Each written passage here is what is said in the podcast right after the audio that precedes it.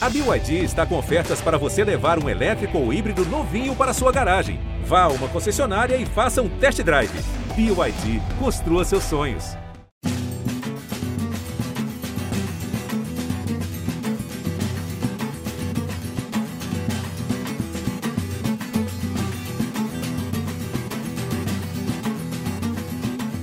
Fala galera que se liga no Embolada, o podcast do futebol de Pernambuco está chegando com mais um episódio e o episódio dessa semana é confusão. Calma, calma que a confusão está se resolvendo. A gente fala isso porque, surpreendentemente, dois meses depois de ser eleito ou reeleito presidente do esporte, Milton Bivar renunciou.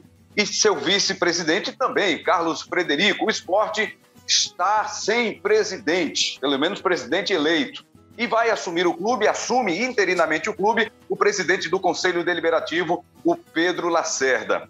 E aí, como é que fica a partir de agora? A gente vai entender tudo isso no podcast, que você pode acessar no ge.globo embolada e também pelo seu aplicativo de áudio digital preferido. Lá estamos em todas as plataformas para você acompanhar o nosso papo. Carlyle Paz Barreto e Cabral Neto estão nessa comigo, parceiro Cabral. Tudo bem, Cabral Neto? Fala, Rembrandt. Um abraço para você, um abraço para o Carlalho, um abraço para todo mundo. É um assunto bem delicado e triste. Muito triste na história do esporte para a gente tratar agora e muito importante também, Rembrandt. Parceiro Carlyle Paz Barreto, que ficou acompanhando tudo muito de perto, apurando para o nosso GE, para o ge.globo.pe. Como é que você acompanhou tudo isso? Como é que foi possível? Como é que chegaram as informações? Como eram os contatos? Porque, pelo que a gente soube, era para ser uma reunião fechada, a reunião extraordinária realizada pelo Conselho Deliberativo, Carlyle. Mas antes de entrar nesses detalhes, qual a sua impressão dessa renúncia? Pois é, Rembrandt, um abraço a você. Cabral, um abraço a todos. Prazer estar aqui de volta, né? Tá. Peguei uma geladeirazinha, brincadeira, mas estou de volta aqui e é sempre um prazer. Tava dando, é, tava dando migué, tava dando migué. como bem o Cabral bem falou, é muito importante e triste, né? E você falou, Rembrandt, vamos entender o que está acontecendo ou tentar entender, né? Porque nem os conselheiros estão conseguindo é, fazer isso. É, é algo que é costumeiro, infelizmente, essas práticas não republicanas de tentar esconder, falta de transparência mas é, hoje em dia né, não dá para esconder tudo. E a própria reunião foi vazada, mas ainda foi só a primeira parte da reunião. Se na próxima semana tem mais para definir o modelo de votação, os próprios conselheiros não sabem ainda se vão escolher o próximo presidente de forma direta ou indireta, mas isso também é uma continuação do que foi no ano passado, né, Rembrandt? Naquela eleição que foi adiada por mais de três meses e deu nisso. A gente vai debater tudo isso agora no Embolada. E a gente, Carlyle, aproveita com você para dar início a esse papo aí, para a gente tentar trazer essa história desde o seu começo. Primeiro, teve essa carta aberta que foi publicada pelo presidente Milton Bivar, uma carta, uma carta que foi direcionada ao Conselho Deliberativo e outra que foi direcionada a parentes e amigos do agora ex-presidente Milton Bivar. Na sua visão, o que levou o presidente a essa renúncia? Além do que já tem na carta que ele acabou divulgando pelas redes sociais, Carlyle? Pois é, eu, eu falei com o, o agora ex-presidente, né? É, falei no dia dessa carta, falei no dia seguinte para tentar entender. No começo ele não estava querendo falar, mas depois ele conversou é, um bom tempo. E ele foi basicamente pressão pressão de rede social, é, críticas do, do próprio conselho. Ele disse que se sentiu traído, mas isso é muito pouco para um presidente que há um pouco mais de dois meses foi eleito, foi reeleito. Isso aconteceu no ano passado também, quando o próprio presidente Milton Bivar ele se licenciou do cargo era por conta disso. Ele disse que era cuidar da saúde, mas era mais a saúde mental porque ele não estava conseguindo por conta dessa, dessa avalanche de críticas que é inerente ao futebol, que isso é normal, tem em todos os clubes, tem em prefeituras, tem em governos, tem no, no Planalto, todo mundo tem que é, convive com isso e tem que aprender a conviver com isso. Eu já falei até para ele, o problema começou pela falta de comunicação, esporte juntamente com outros clubes não não dão peso, não dão essa importância para a comunicação. Esporte não tinha um gestor de comunicação, esporte não tinha um, um vice-presidente ligado à comunicação e aí não soube blindar. E quando tudo girava em torno do próprio presidente, ele tinha que atender ligação de rádio, jornal, internet, TV, então ele foi acumulando isso e não conseguiu conviver com essas críticas de rede social. Então isso foi um start. Mas ele aconteceu isso no ano passado, foi para uma eleição, mesmo sem querer, é bom lembrar que ele ficou adiando essa, essa confirmação se ele iria ou não para a eleição, adiou, adiou até que ele disse que iria. E aí, dois meses depois, ele renuncia e, como bem Cabral falou, é muito triste, é muito perigoso para o próprio clube. Imagina uma empresa com um CEO, um executivo, ele assume e dois meses depois ele diz que não aguenta, sai, o vice sai, essa empresa iria perder, se fosse capital aberto, iria perder milhões, bilhões de reais, dependendo do seu tamanho. E esporte seria uma empresa grande no cenário nacional, mas não está conseguindo conviver. E aí a outra parte triste também é como o conselho está lidando com isso, né? Primeiramente foi adiando as eleições e agora protelando, tentando se manter no, no poder é, com voto indireto. E aí isso está criando um, um, outro tumulto interno, Rembrandt. E a gente percebe, Cabral, que sinais já estavam sendo dados né, pelo presidente, ex-presidente Milton Bivar no ano passado, quando se licenciou, adiou a decisão de ser candidato à reeleição no clube, e agora acontece isso, essa, essa carta renúncia divulgada, publicada pelo Milton Bivar e pelo seu vice Carlos Frederico. Ô, ô, Cabral, como é que a gente pode. Ele é um cara vitorioso, né? não tem dúvida, tem participação direta num grande título do clube, que é a Copa do Brasil de 2008. Voltou, e eu lembro, Cabral, muito bem de a gente ter feito um papo com ele aqui mesmo no Embolada, e ele falava categoricamente que não iria concorrer à reeleição que era ponto pacífico, não mudaria de ideia de jeito nenhum. E aí, de forma surpreendente, já tinha colocado, inclusive, indicado o Fred Domingos como candidato. Acho que foi apenas ali a cortina de fumaça, né? Para chegar na hora e se candidatar. E agora deixa o clube, renuncia, resolve se afastar definitivamente do clube, Cabral Neto. Rembrandt, para mim está tá, tá muito claro, assim, como você falou, Milton, um presidente sim, campeoníssimo pelo esporte, né? O cara que comandava o clube no talvez o maior título da história do esporte.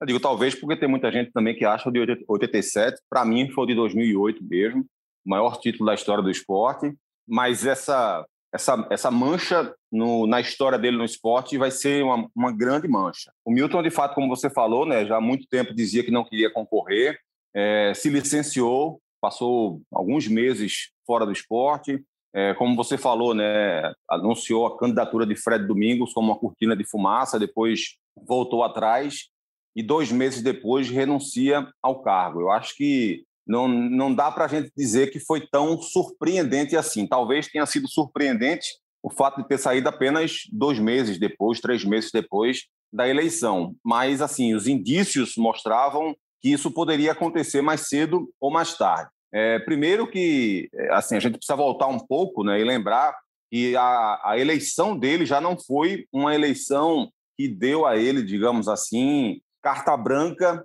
para ele exercer sua função. É, eu digo carta branca no sentido de que ele não teve, digamos, a legitimidade de ter uma votação pesada, porque ele ganhou por apenas 38 votos. É claro que ele era o presidente legítimo, mas quando eu me refiro à legitimidade, falo, por exemplo, é, eleições normais, né, para prefeito, para governador, para presidente, a gente sempre tem essa possibilidade do segundo turno exatamente para aumentar a legitimidade de quem é eleito, né, para que o cara que seja eleito tenha mais de 50% dos votos válidos.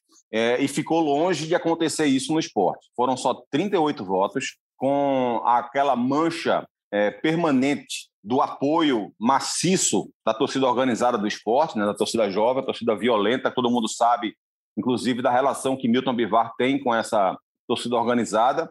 É, então, acho que já a própria eleição é, e, e, o próprio processo eleitoral já foi muito ruim, né, porque ela foi se adiando, foi se adiando, foi se adiando, foi se adiando, é, de uma forma lenta, de uma forma, inclusive, que que vinha passando a impressão de, de manipulação do, do regimento interno do clube, do estatuto do clube. Então, aquilo já estava sendo muito ruim. E aí, dois, três meses depois apenas, o presidente renuncia ao cargo, o que é algo que, digamos assim, não é tão incomum no futebol, um presidente é, renunciar ao seu cargo, mas é absolutamente sujo hoje, nesse momento, você vê a história do esporte ser manchada no processo pós-renúncia. Sabe? O que o Conselho Deliberativo do Esporte fez na noite de ontem, dia 16 de junho, foi algo muito ruim, muito ruim, muito preocupante para o futuro do clube. Sabe, essa história do, do dessa, dessa eleição, vamos colocar aqui entre aspas, né? É, eu digo entre aspas porque o dia inteiro já estava indicando que aquilo iria acontecer. É, então essa, Uma eleição essa, direta, né? É, exatamente assim de o fato de colocar o Pedro Lacerda como vice-presidente é, nesse momento, ok, está lá no estatuto que tinha que ser assim. O problema é você definir que vai ser o Pedro Lacerda, que é atual presidente do Conselho Deliberativo, como atual vice-presidente, para que ele possa assumir a presença do clube, porque Carlos Frederico também renunciou ao cargo. É, isso aí, até então, está dentro do jogo. O grande problema é o anúncio que, que vem a seguir é, e da forma como foi. Qual, qual, qual a forma que foi? A forma de você, primeiro, é, negar ao sócio o direito de assistir à, à reunião. Algo que o estatuto, inclusive, dá a liberdade para que os sócios participem das reuniões do Conselho Deliberativo. Ele pode não participar com voz, ele pode não ter voz ativa, mas ele pode participar. Porque nessa reunião foi vedada a participação do sócio. Segundo, os trechos que pipocaram na internet de conselheiros do esporte né, falando sobre essa eleição e as declarações que foram dadas por pessoas importantes na história do clube, como Vanderson Lacerda, por exemplo, né, declarações que foram dadas por pessoas que estão no clube há muitos anos e que, e que feriam claramente né, o processo democrático dentro do clube. Aquilo foi muito, muito é, é, desgastante, sabe? Muito feio para a história deles próprios e para a história do esporte. E aí você elege esse vice-presidente e, ao invés de fazer aquilo que manda o estatuto do clube, está lá nos artigos 88 e 86, que esse vice-presidente teria 15 dias para fazer uma nova eleição, que, no entender de todo, de praticamente todo mundo, inclusive da OAB de Pernambuco, teria que ser uma eleição direta. Ele prorroga esse prazo para 90 dias e ainda vai se ter uma reunião para definir, ou seja, deixando a possibilidade de fato, que é o que eles querem, de fazer uma eleição indireta, ou seja, através do Conselho Deliberativo. Então, assim, tudo que aconteceu naquela reunião de ontem foi algo deprimente, deplorável e talvez, sabe, Rembrandt, aquela reunião de ontem, evidentemente, não foi a explicação para isso que eu vou me referir agora, mas certamente ela é uma consequência também desse processo que o esporte vive ultimamente. Está lá no GE. Globo, um programa com o nosso Rodrigo Capello, que é um cara especialista em números, em finanças dos clubes brasileiros. Ele gravou um programa é, essa semana, que é o Dinheiro em Jogo, que é o podcast do Rodrigo Capello, e ele falando sobre as finanças do clubes, dos clubes de futebol do Nordeste. E está lá para quem quiser ouvir. Né? O patamar que o esporte vive hoje é completamente diferente de Fortaleza, de Ceará e de Bahia com explicações até minuciosas né, das dívidas que o esporte tem, né, que beiram 200 milhões de reais, e que um dos especialistas, né, o Pedro Daniel, da Ernest Young, é, passa que o cenário do esporte é muito preocupante e nada tem a ver com os outros três clubes é, do Nordeste nessa Série A. Né? Como o esporte tem sofrido nos últimos anos com essas dívidas que se acumulam pelas más gestões que vem acontecendo com o clube. Então, acho que essa reunião de ontem, repito, ela não é o motivo desses problemas financeiros do esporte, mas ela certamente explica o que vem acontecendo no esporte nos últimos anos. E ainda, Carlyle, sobre o dinheiro em jogo, né, o podcast comandado pelo Rodrigo Capello, está lá, diagnóstico de que o esporte é o time menos transparente, né? que, que não consegue apresentar o que, é que foi receita, o que, é que foi despesa, planejamento, orçamento, nada disso é claro na visão do Rodrigo Capello e dos especialistas que participaram do podcast do Dinheiro em Jogo. Vale muito a pena, torcedor do esporte especialmente, ouvir esse podcast do Dinheiro em Jogo que fala sobre as finanças dos clubes brasileiros, especialmente especificamente sobre os clubes do Nordeste. Só para você voltar aí no assunto, Carline, dois pontinhos apenas sobre o que falou agora o Cabral Neto. O sócio. Os clubes sempre querem fazer é, o sócio entender de que eles têm peso, de que eles são importantes, de que eles decidem, de alguma forma eles têm influência dentro do clube. Não tem. A única, o único peso que eles têm é pagar a mensalidade. É isso que os clubes querem dos sócios. Mas a decisão ela fica para o Conselho Deliberativo mesmo, para quem manda, para quem está no poder. E um outro detalhe também que eu acho importante nesse aspecto é o que está me parecendo aqui um jogo que foi de carta marcada, um jogo que foi programado. Renuncia, o Conselho Deliberativo, como a gente costuma falar no futebol, é do presidente, quer dizer, era de Milton Bivar, esse Conselho Deliberativo. Ali estão pessoas, na maioria, ligadas a ele, né, que de alguma forma têm respeito a ele, têm subordinação a ele, de alguma forma dentro do clube, e me parece que isso foi muito planejado, programado para que isso acontecesse. Ele renunciasse e o conselho que é dele, entre aspas, o conselho deliberativo do esporte atualmente, colocasse alguém ou mantivesse alguém que fosse do grupo dele. Não sei se esse seria o caminho ou vai ser o caminho. Carlyle, por favor. É até pior, Rebrão. Você está certíssimo. Foi jogo de carta marcada, foi um prato feito que foi levado pela, pela não digo nem pelo conselho, pela cúpula do conselho deliberativo. Sabe quando começa a reunião, e aí chega uma pessoa, olha, eu queria indicar o presidente do conselho para ser o vice interino. Aí vamos, é, vamos escolher. Não teve o voto nominal, mas aí a maioria decidiu que ele fosse o vice-presidente interino. Mas a maior parte do conselho queria eleição direta.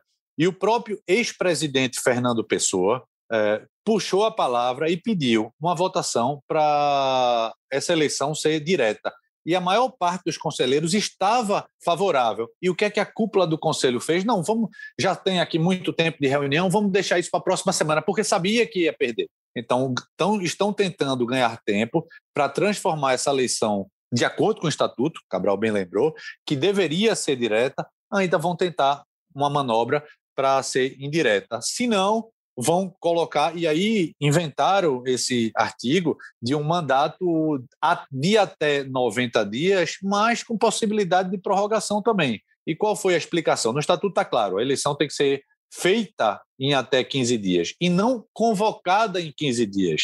E o conselho fez isso. Ela vai convocar, tem 15 dias para convocar a eleição, mas sem prazo determinado. Ela pode convocar para o 26º dia, ela pode convocar para o segundo mês, mas ela pode deixar lá para o terceiro mês e depois, se tiver algum problema, entre aspas, adiar um pouco mais, como aconteceu na eleição eh, do ano passado. Então, isso é muito grave o que a cúpula do, do Conselho Deliberativo e está fazendo. O Conselho foi eleito legitimamente? Foi sim, porque a eleição do esporte elegeu, o pleito do esporte elegeu o presidente executivo, o vice, mas também elegeu a chapa inteira do Conselho mas não quer dizer que depois dessa vacância de poder, o Conselho assuma também a parte executiva. E a gente está falando muito de, de, política, de extracampo, porque é muito importante, isso influi dentro de campo, mas quem é que está comandando o futebol do esporte? Porque é bom lembrar que o Milton Bivar, além de ser presidente e de ser o mentor do vice-presidente, ele acumulava também a função, a função de vice de futebol. O esporte não tinha vice de futebol.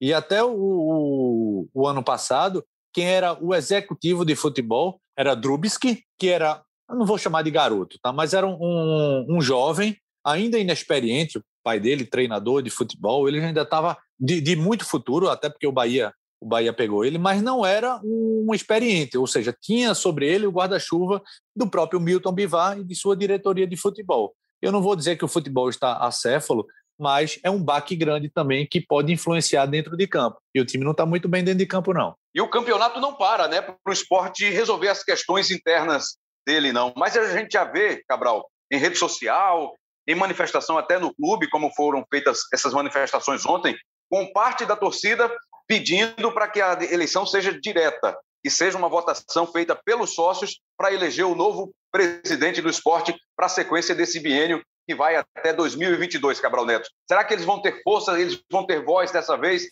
para conseguir mudar esse cenário? Lembrando, olha, na minha cabeça, é, o Conselho Deliberativo deveria funcionar como uma voz da torcida dentro, dentro do clube. E o que o Conselho fez nessa última reunião foi exatamente o oposto disso, sabe? Porque a impressão que eu tenho é que qualquer torcedor do esporte que esteja mais ligado nessa situação ele discorda do que aconteceu nessa reunião do Conselho. Né? Então, o Conselho Deliberativo do Esporte foi qualquer coisa nessa reunião do dia 16 de junho, menos a voz da torcida. Sabe, isso é muito ruim, inclusive para os próprios conselheiros que não concordaram com isso, porque você acaba jogando nas costas de todo o conselheiro do esporte a decisão que foi tomada. E como bem disse o Carlyle, não foi bem assim. Teve conselheiro, evidentemente, que discordou daquilo. Só que a coisa passou como se, um, como se fosse um trator sem dar voz às pessoas que discordavam daquilo que estava acontecendo. Aquilo não foi discutido como tinha que, que, que acontecer sabe? Estava muito claro durante o dia que a, que a decisão já estava tomada antes de começar a reunião, sabe? O próprio pronunciamento do Pedro Lacerda indicava isso durante o dia, ele não foi claro na manifestação dele, mas assim, ele estava meio que abrindo as portas para o que iria acontecer à noite, e aconteceu. Então, assim, é, foi uma reunião, assim, sabe, que passa uma impressão terrível sobre o clube, terrível. E o Conselho Deliberativo do Esporte não deveria ter deixado aquilo acontecer, sabe? E alguma coisa precisa acontecer para que na segunda-feira uma nova atitude seja tomada. Os conselheiros que são contra isso precisam ser, inclusive, pressionados para que na segunda-feira não deixem que, que essa questão é, fique do jeito que está. Eu tenho até a impressão, sabe aquela história, Rembrandt, é, que é meio que uma piada, a história do bode, né? Do cara que chega para reclamar com com um psicólogo que está cheio de problemas na vida e tal, e o psicólogo manda ele colocar um bode no meio da casa, e uma semana depois ele chega para reclamar, para dizer que tudo na vida dele continua muito ruim, e ainda, ainda tem um bode no meio da sala. E aí o psicólogo manda ele tirar o bode do meio da sala, e na outra semana ele já chega achando tudo maravilhoso porque tirou o bode da sala. Sabe? É mais ou menos isso que me parece que pode estar tá acontecendo. Na segunda-feira vão vir com, com uma decisão miraculosa e que as pessoas vão dizer assim: ah, beleza, não era bem o que a gente queria, não, mas, mas vai, deixa, vamos, vamos passar com essa aí, sabe? Como se precisasse dar anuência. É, exatamente, exatamente. Como se precisasse dar anuência, sabe? De, como, como a gente sabe que, historicamente, né, nas últimas décadas, tudo no esporte tem que ter anuência de Luciano Bivar, de Gustavo do B. Então, sabe, precisa ouvir esses, esses dois donos praticamente do esporte para saber qual o caminho que tem que tomar, qual o rumo que tem que tomar, para ver se o próprio Nelo aceita de repente não ser candidato a presidente do esporte, sabe? É, é, e aceita apoiar um outro nome para que não haja essa, esse tipo de, de, de, de, sangramento do clube, sabe? Ou de repente querendo jogar nas costas do Nelo algum tipo de problema que venha acontecer. Não, nós tentamos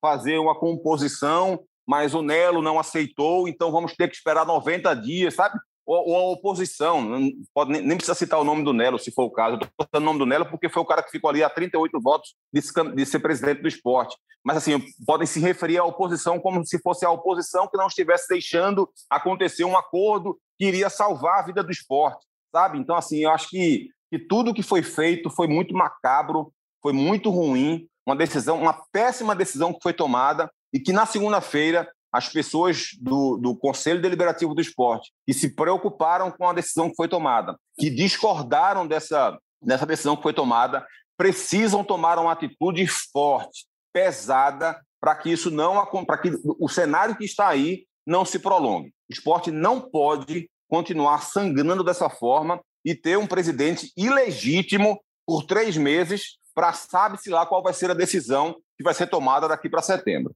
Carline, pelas suas apurações, pelos seus contatos, pelas conversas, você consegue enxergar um cenário otimista, de esperança, para que na próxima reunião, marcada para a próxima segunda-feira, a situação mude e aí aconteça o que, pelo menos uma grande parte, pelo que a gente tem sentido de, do lado do esporte, da torcida rubro-negra, para que essa grande parte que deseja tanto que tenha uma nova eleição, uma eleição de forma direta, isso aconteça, ou o cenário tá, ainda está muito nebuloso, tem muitas nuvens ainda, está embaçado o cenário, a visão embaçada ainda para ter uma perspectiva, um fio de esperança pela frente, Cabral, o Carlyle. O que está nebuloso está, Rembrandt. E pode ficar mais. Eu recebi até algumas mais? ligações.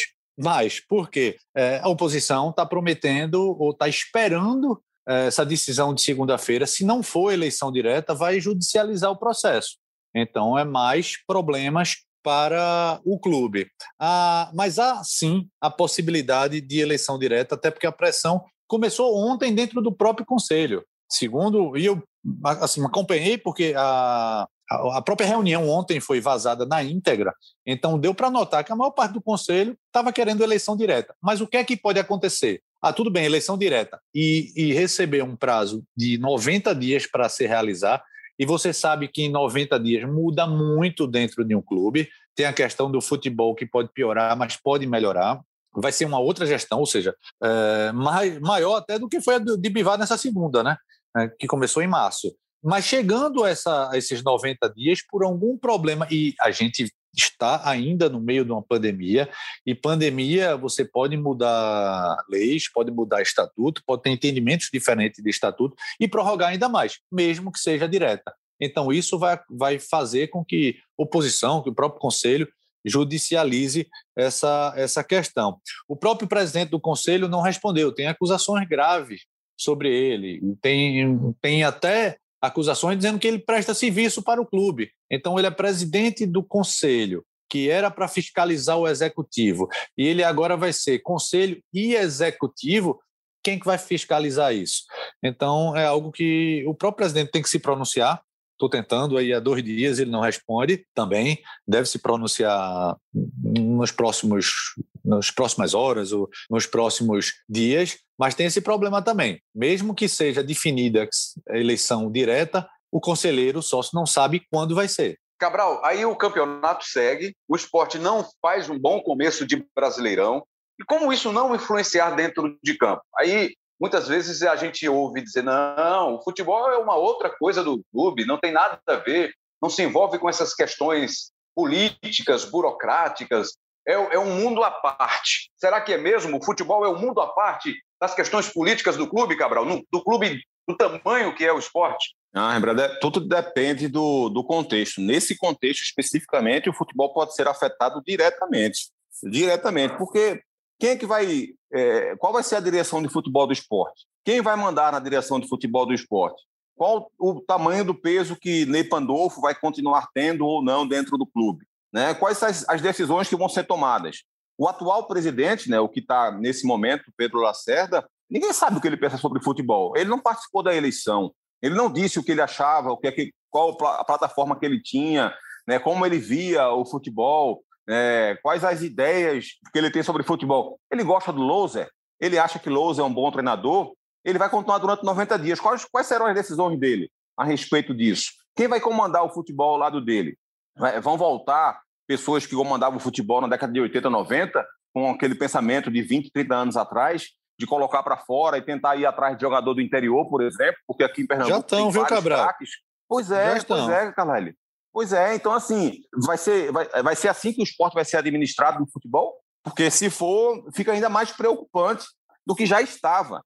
Né? Eu estou me referindo a isso, mas não, não pensem que eu acho que estava bem administrado antes, não, porque não estava. Todo mundo está vendo que não estava mas pode ficar ainda pior. Né? É, aí alguém pode dizer assim: pode melhorar? Não sei se pode melhorar. Sinceramente, tenho muita dúvida. Se tivesse que, que apostar cinco reais se vai melhorar ou se vai piorar, se essa administração passar de fato 90 dias, eu apostaria em piorar. Então eu tenho muito medo, não só do que pode acontecer no esporte como clube, mas especificamente no futebol, porque essa decisão vai certamente interferir diretamente nas escolhas é, dos comandantes, porque a gente sabe que os comandantes podem mudar. Né? Então, assim, eu estou muito preocupado, Rembrandt, com o esporte, digamos, de cabo a rabo, né? do começo da portaria até o, o muro lá do campo de, de treinamento que tem atrás do, do, do estádio, sabe?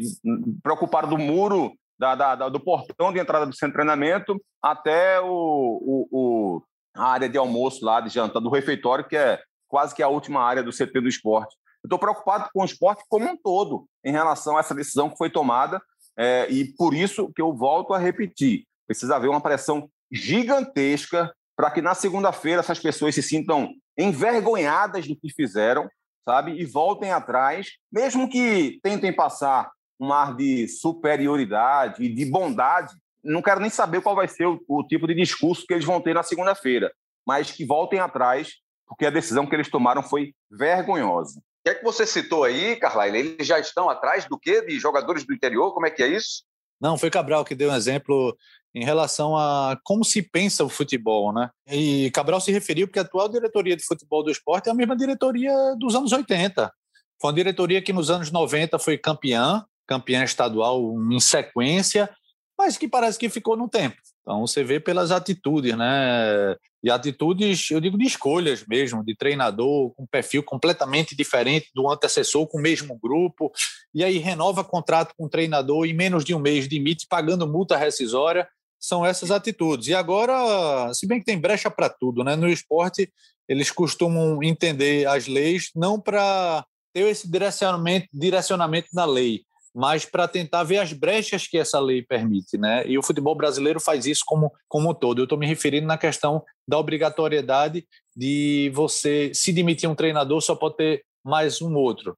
Se, se demitir o segundo, tem a obrigação de ficar com o interino. Mas o próprio Lisca agora e o América, eles fizeram, arrumaram uma brecha para dizer, ó, não foi Lisca que pediu demissão, nem foi o América, foi em comum acordo. Como a brecha permite, em comum acordo, tanto o Lisca pode pedir demissão, ir para outro clube, ir de novo, como o América pode também é, mudar treinador mais, mais de uma vez. Vamos ter muitos procedimentos desse aí ao longo do Campeonato Brasileiro, não tenha dúvida nenhuma. Mas, Carlyle, você, de parte da, da oposição, com quem você teve contato? Alguém já se manifestou, já afirmou, já soltou a voz para dizer que é contra isso, que já se coloca à disposição para um possível pleito, uma possível disputa eleitoral. O próprio Nelo Campos, Campos, que foi o derrotado na eleição por essa pequena diferença de 38 votos, como é que ele se posicionou? Você já teve contato com ele? Como é que está? Até entrar na justiça, né, Rembrandt? De repente pode até entrar isso. na justiça contra essa decisão, né? Isso, isso. Estão, Conta aí, estão pensando nisso. Falei com. Dos três candidatos de oposição, falei com dois. Falei com o Nelo e falei com o Eduardo é, Carvalho. Mas eu soube também que eles trocaram ligações com o próprio Delmiro, que foi o terceiro, e estão pensando. Primeiro, eles querem eleição direta. E aí estão ameaçando, mais do que isso, estão prometendo ir à justiça se por acaso na segunda-feira for definida que a eleição seja indireta. Não quer saber, não quer dizer que se mesmo que for direta também não judicializem o processo, porque imagina colocar ela para daqui a 90 dias. Então eles estão atentos. E, e é sobre questão de remontar chapa para falar em eleição, ainda não, aí seria prematuro, porque não está nem definido ainda se vai ser eleição direta ou não. Mas as, as, chapas estão atentas, viu?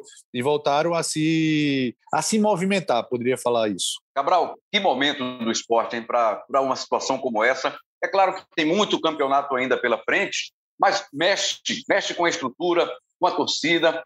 Imagina se a gente tivesse com o público indo ao estádio nesse momento. O que não teríamos especialmente nesse jogo do Grêmio, no dia que a gente está gravando, o esporte vai enfrentar o Grêmio. Imagina como seria a situação na Ilha do Retiro nessa noite, depois desses acontecimentos, Cabral. Consegue imaginar? Provavelmente não seria, viu, Rembrandt? Eu tenho minhas não. dúvidas se essas pessoas que fizeram o que fizeram fariam se a gente estivesse vivendo na normalidade, sabe? Porque, por exemplo, já se imaginava o que iria acontecer. Muito sócio queria participar da reunião. E esses sócios não puderam participar porque quebraram o link lá, não deixaram que, que esses sócios pudessem participar e tal. Mas como seria se esses sócios estivessem na sede do clube para entrar? É, teria que haver policiamento para barrar esses sócios. Qual o nível de pressão que, que iria acontecer naquele instante ali? Os sócios querendo participar, querendo entrar, querendo ouvir. Né? Os próprios conselheiros que... Uma coisa é você calar os conselheiros que são contra essa ideia, né, essa decisão, é, via internet. Outra coisa é você calá-los pessoalmente, numa sala de reunião. E mais, se tivesse sido tomada essa decisão, como essas pessoas seriam recebidas na Ilha do Retiro hoje, no jogo contra a equipe do Grêmio? Né? Qual o nível de pressão que eles iriam sofrer durante esses dias até a segunda-feira? Então, Rembrandt, certamente eu acho que essa decisão passa muito do mesmo jeito que se usou, vamos colocar aqui entre aspas, né, a pandemia para fazer uma eleição ser adiada inúmeras vezes, também se usou essa pandemia de alguma forma como uma ferramenta para esse golpe que foi dado. Então, eu, eu não tenho dúvida nenhuma que algo teria sido diferente se a gente não tivesse vivendo esse distanciamento né, que, tá, que tem que existir mesmo, de fato, é, mas eu não sei se a decisão teria sido essa se as coisas estivessem caminhando normalmente, não, viu, Rembrandt? Carlyle, e o papo que você teve, qual foi o contato, como foi o contato que você teve com o Milton Bivar? Você já deve ter citado isso no comecinho, mas você chegou a, conversar com ele sobre o assunto, sobre o processo, sobre a decisão. Conte um pouco mais de detalhes sobre essa decisão do presidente, agora ex-presidente Milton Bivar, por favor, Carlyle. Conversei, conversei e no, no, dia da carta que ele divulgou, ele foi bem monossilábico, disse que eh, não estava querendo conversar muito. No dia seguinte, quando o vice dele, o Carlos Frederico, também protocolou a carta, e é bom lembrar que Milton Bivar enviou essa carta pela manhã e o Conselho Deliberativo ficou negando que tivesse chegado essa carta até a noite. E eu soube que eles pegaram a carta e não protocolaram, porque estavam começou aí a manobra porque tinha aquela dúvida, né? Se fosse só o, o presidente que renunciasse, o vice que convocaria a eleição. Então, eles conversaram, colocaram tanta pressão que o vice acabou renunciando também para o poder cair na mão do conselho. Então, teve isso. E aí, no dia seguinte, ele se abriu mais e a gente conversou. E ele deixou a entender que ele estava saindo por pressão, principalmente pressão de rede social, de um grupo determinado é, isso não explica, né? Pressão em futebol todo mundo tem. E com essa pandemia, até os dirigentes, de uma forma geral, estão mais blindados da crítica presencial, em dia de jogo, em dia de treino. Por enquanto é rede social. E parece que o ex-presidente deu muito valor a isso, não soube blindar, não souberam blindar ele também.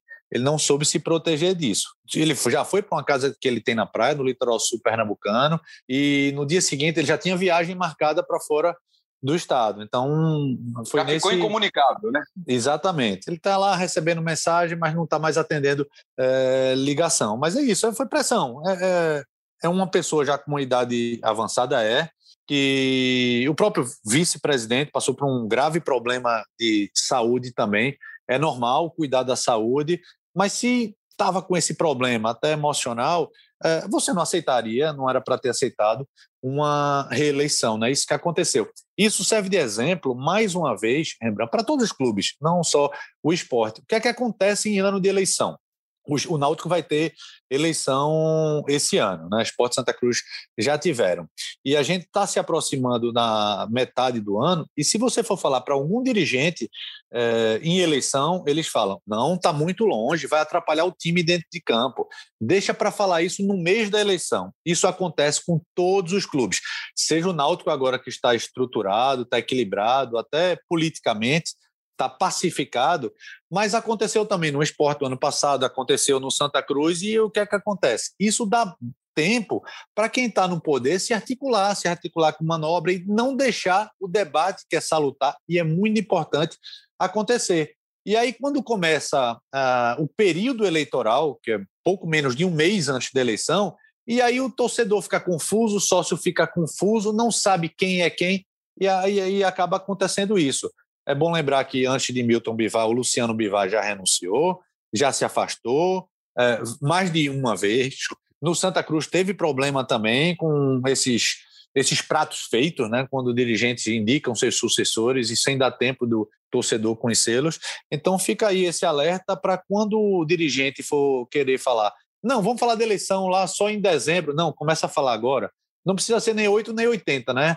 Na política partidária, tem uma eleição, você já começa a falar na seguinte, quatro anos antes. Também não é assim, não.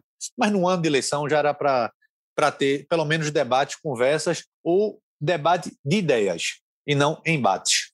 A gente falou aqui sobre o Pedro Lacerda, o presidente do Conselho Deliberativo, mas só para fazer uma distinção, pode ser que, que haja alguma confusão, imagino que não, quem é do esporte, quem está no dia a dia, sabe bem a diferença, né? O Pedro Leonardo de Lacerda é filho de Pedro Lacerda, que foi diretor de futebol por vários anos, né? Integrou esse grupo que o Carlyle lembrou agora ali dos anos 90, um grupo que conseguiu muitos títulos, 90, 2000, e o filho dele, que é o Pedro Leonardo Chiapeta de Lacerda, que é quem comanda o Conselho Deliberativo, é o presidente deliberativo e agora eleito pelo próprio Conselho como vice-presidente para tocar esse processo eleitoral agora que o esporte está vivendo. Vamos lá.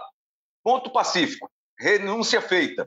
Milton Bivar está fora do esporte. Que legado ele deixa nessa sua última passagem? Porque ele fala em ter diminuído os débitos do esporte, o passivo do esporte, e ter resolvido questões importantes, como o caso de André, por exemplo, junto ao esporte em Portugal. Então, fica um legado, ficam aspectos positivos dessa última passagem do Milton Bivar pelo esporte, Cabral Neto. Lembra só um detalhezinho sobre o que o Carlyle falou agora, porque muitas vezes o torcedor acaba repetindo né, esse argumento dos dirigentes, né? não, está muito longe de conversar sobre eleição, e vão podando o debate, que seria interessante para ele próprio, torcedor, né? conhecer outros candidatos, conhecer outras ideias. O debate eleitoral no clube de futebol ele pode sim ser muito salutar. Um candidato a presidente, mesmo que tenha pouquíssimos votos na eleição, ele pode contribuir muito né, com, com ideias, com planejamentos, né, e deixar um, um legado até para o próximo presidente. Então, esse debate eleitoral, desde que seja um, um bom nível, né, isso aí vale para qualquer aspecto da vida, ele é muito salutar para um clube. Só que os torcedores acabam meio que repetindo essa, esse mantra, né? Normalmente vem de diretores que estão no poder, de que está muito longe para falar de eleição, como bem disse Carlyle, e esquecem desse detalhe tão importante que é é, você ouvir ideias diferentes, com um adendo. Essas pessoas que estão no clube falam sobre a eleição do clube o tempo inteiro. A gente só não ouve, porque eles falam internamente. Então, o torcedor acaba ficando excluído desse debate, porque o torcedor acha que, ah, de fato, está muito cedo para falar sobre eleição. Né? Vai atrapalhar o nosso time de futebol, como uma frase feita que as pessoas vão, vão ouvindo e vão aceitando sem nunca perguntar: peraí, é assim mesmo? e não percebem que as coisas são feitas internamente, são feitas né, sem ser publicadas, ou seja, que teria de acontecer em termos de, de atrapalhar ou não o futebol está sendo feito internamente, nos bastidores, mas ninguém está sabendo. Então é evidente que o efeito é muito pior, porque está havendo é, conversas, conchavos, acordos internamente e você vai para o dia da eleição e não sabe de nada disso está acontecendo. Né? As pessoas são eleitas muitas vezes no clube de futebol e você não sabe nem qual a plataforma que essas pessoas têm, o que é que eles pensam, né? o que é que eles querem fazer, como eles querem fazer. Se vota no nome, basicamente. Né? Se o time está indo bem, se reelege o presidente atual. Se o time está indo mal, se elege alguém da oposição. É basicamente isso que, que é feito. Isso é muito raso e o que a gente tem visto ultimamente é Pernambuco perdendo espaço né, para outros clubes da região, por exemplo. Era sobre isso aí, para o Carlyle complementar. Muitas vezes a eleição é mais pelo resultado de campo mesmo. O torcedor, na maioria das vezes, não está nem aí para o que está acontecendo no clube, a estrutura do clube, como o clube está organizado, se o, o, departamento social funciona bem. Parece que o maior interesse dele é saber do resultado do campo. Né? Se o resultado é bom, o cara merece ser reeleito de qualquer forma. Sem dúvida, Rebran. E não vê o futebol a longo prazo, né? Porque se o time não tiver bem administrado, se o time não tiver uma gestão responsável, o futebol que está por cima hoje, ele cai no ano seguinte e o futebol cai muito rapidamente. A, a questão de você não ser rebaixado e você ganhar 30, 40 milhões de reais a mais no ano seguinte, a, a linha às vezes é muito tênue. E para os clubes do Nordeste ela é mais tênue ainda. O esporte foi rebaixado em 2018 por conta de, sei lá, um ponto. Ele subiu em 2019, mas em 2020 ele não caiu por, por conta de um, dois pontos também. Então é, é preciso estar antenado. E a gestão era boa, é, o salário está sendo pago, o funcionário está sendo pago. Como é que está essa a questão institucional do esporte? Falta de transparência, a gente já vê que tem. Ninguém sabe como é que tá, como é que estão esses números do esporte. Você estava falando, por exemplo, na, no legado do Bivar, sem dúvida ele recolocou, tentou recolocar o clube no rumo, no prumo, porque estava um trem descarrilhado com gestões passadas também bastante responsáveis administrativamente falando, e ele conseguiu, mas ainda conseguiu do jeito sem transparência, então ninguém sabe como é que está o tamanho desse rombo. O rombo que eu me refiro é buraco financeiro. Ninguém sabe a, a dimensão dele. Verdade que o esporte conseguiu sanar alguns problemas com o esporte, mas ainda deve a André. Conseguiu pagar algumas dívidas em curto prazo, mas ainda tem muita dívida, ainda tem milhões de reais ainda para administrar. E quem vai administrar isso seria essa gestão de Milton. E aqui o que parece vai ser o mandato tampão. E os caras devem estar pensando agora, Cabral, eu acertei tudo com o presidente, e na maioria das vezes ele mesmo faz o contato direto né, com o jogador, convence o jogador, venha para cá, você é meu amigo, a gente já se conhece, e agora o, o presidente larga o barco, Cabral. é mesmo, viu, Rembrandt? É mesmo, bem lembrado, né? Isso, de fato, traz alguma preocupação, né? É, os acordos que foram feitos e tal. O próprio treinador deve se sentir um pouco inseguro também, né? Porque foi contratado pelo, pelo Milton Bivar e agora vai entrar uma pessoa desconhecida, né? Naquilo que eu falei agora há pouco. Quais são as ideias né, que o Pedro Leonardo tem, se é que ele vai passar de fato esses 90 dias à frente do clube? É algo complicado. Sobre essa questão do legado que você estava perguntando, Rembrandt, é, de fato, o Milton Bivar conseguiu equacionar alguns problemas financeiros, mas adquiriu outros, né? O próprio balanço financeiro do clube aponta isso, né? Nesse programa que a gente se referiu há pouco, nesse podcast que a gente se referiu há pouco do Rodrigo Capello, eles explicam lá, né? Primeiro que o esporte foi o último clube da Série A a divulgar o seu balanço financeiro. E vai de encontro exatamente nessa, nessa afirmação que você também nos trouxe de que o esporte é o clube menos transparente da Série A. É, e ele acabou tendo um déficit na temporada passada de 2 milhões e aumentou o seu passivo em 11 milhões. Era 189 milhões que o esporte tinha de dívida, passou para 200 milhões em dívida. Então, a gente não pode dizer que, que foi um sucesso a administração financeira de Milton Bivar. Acho que foi melhor do que a do Arnaldo Barros e a do Martorelli, porque não tinha como ser pior do que essas duas últimas anteriores a ele, mas não dá para considerar uma administração boa nesse sentido. No futebol, acho que foi razoável, né? O fato de ter passado da Série B para a Série A e ter se mantido, evidentemente, traz um peso muito importante. Mas o que a gente viu foi o esporte é, tendo fracassos sucessivos na Copa do Brasil, por exemplo, que poderia ter sido um diferencial financeiro para o esporte. E esse diferencial financeiro para o esporte poderia também ter trazido um diferencial técnico para o time, né, se não tivesse fracassado tanto na Copa do Brasil nas últimas temporadas e acabou também não indo bem na Copa do Nordeste, também não indo bem no Campeonato Pernambucano. Vamos lembrar que no ano passado o esporte disputou o quadrangular do rebaixamento no Campeonato Pernambucano, né, que é a página mais vexatória da história do futebol do esporte aqui em Pernambuco. Né? Acho que não, eu não consigo encontrar uma outra, um outro adjetivo para falar sobre isso e não consigo encontrar um outro momento tão ruim na história do esporte dentro de campo do que foi disputar esse quadrangular do rebaixamento no, no estadual.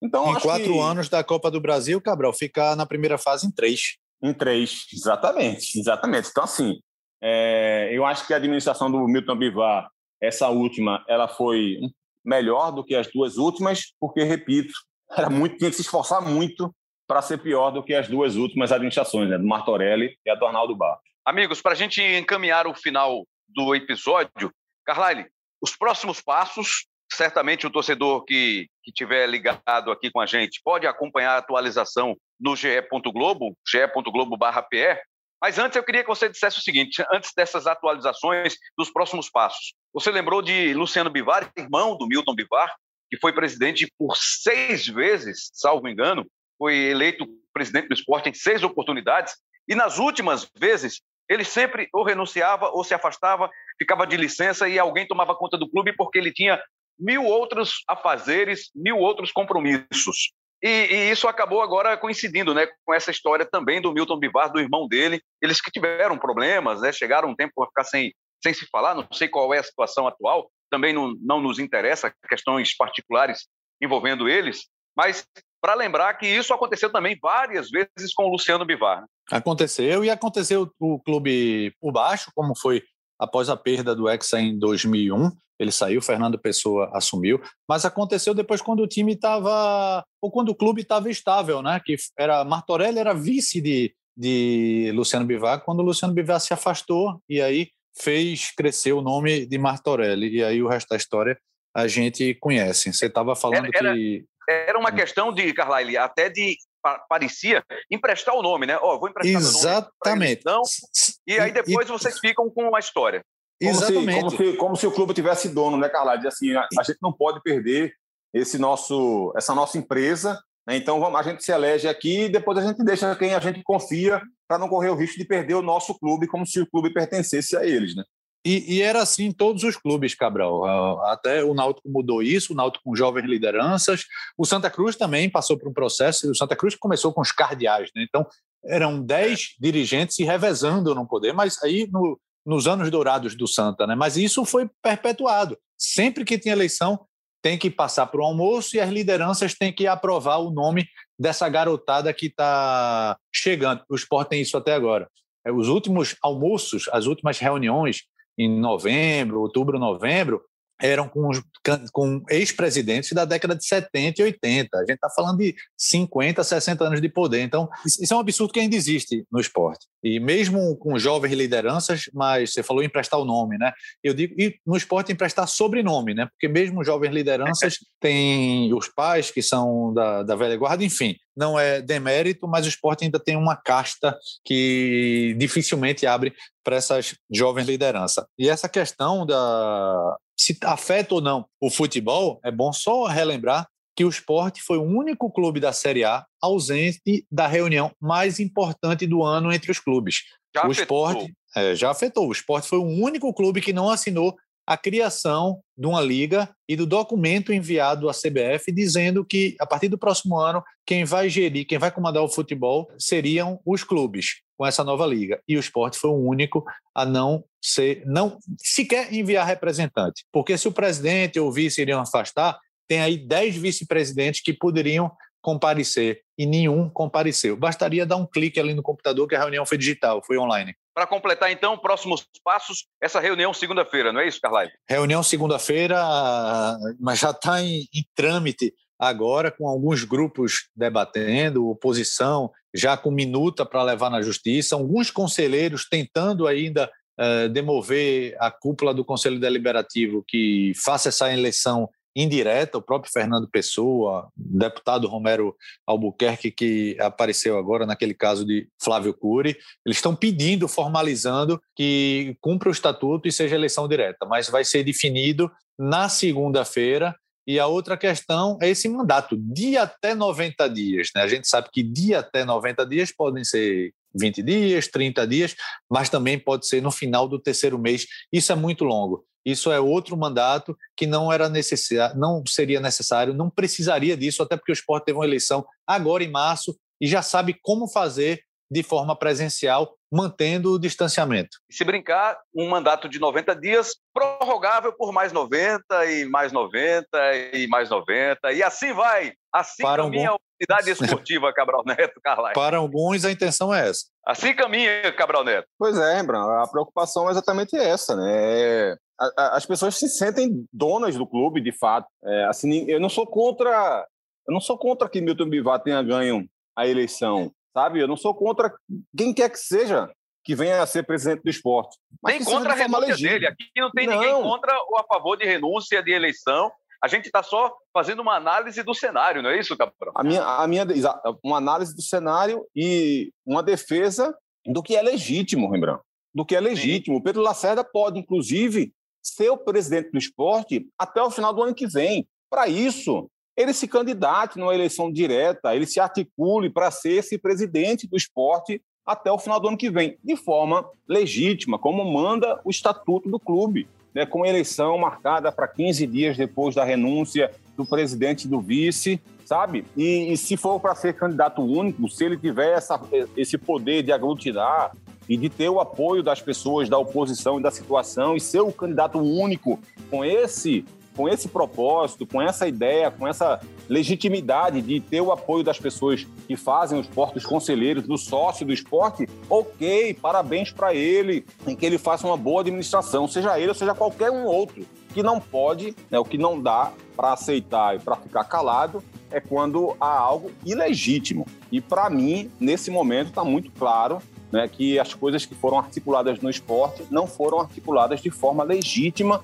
porque não é isso que rege o estatuto do clube. E não sou só eu que penso assim. A OAB de Pernambuco também pensa assim e dezenas de conselheiros que foram calados também pensam assim e milhares de sócios que também foram calados também pensam assim.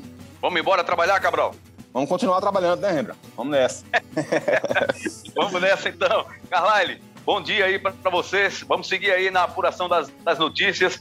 E tá tudo lá no ge.globo.pe. Valeu, Carlyle. Valeu, Rembrandt. Um grande abraço. O futebol pernambucano é animado mesmo. E só uma rapidamente para encerrar, Rembrandt. O esporte tem um novo estatuto aprovado desde o ano passado, mas que foi colocado dentro da gaveta de novo.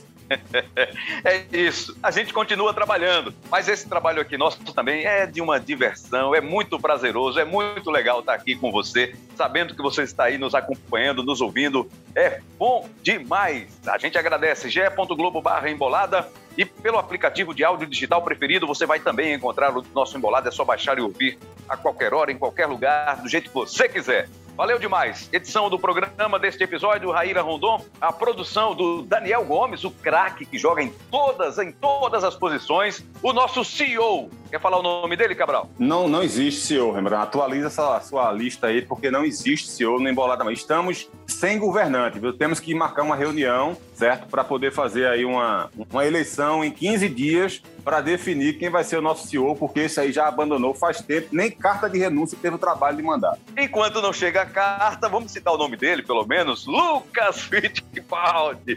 Chega mais, Lucas! Edição do programa, já falei, da Raíra. A coordenação de podcasts é do Rafael Barros, a gerência de podcasts do André Amaral. E aqui fica o nosso agradecimento. Obrigado, Carlyle, valeu, Cabral Neto. E a você, o nosso abraço. Até a próxima. Continue ligado.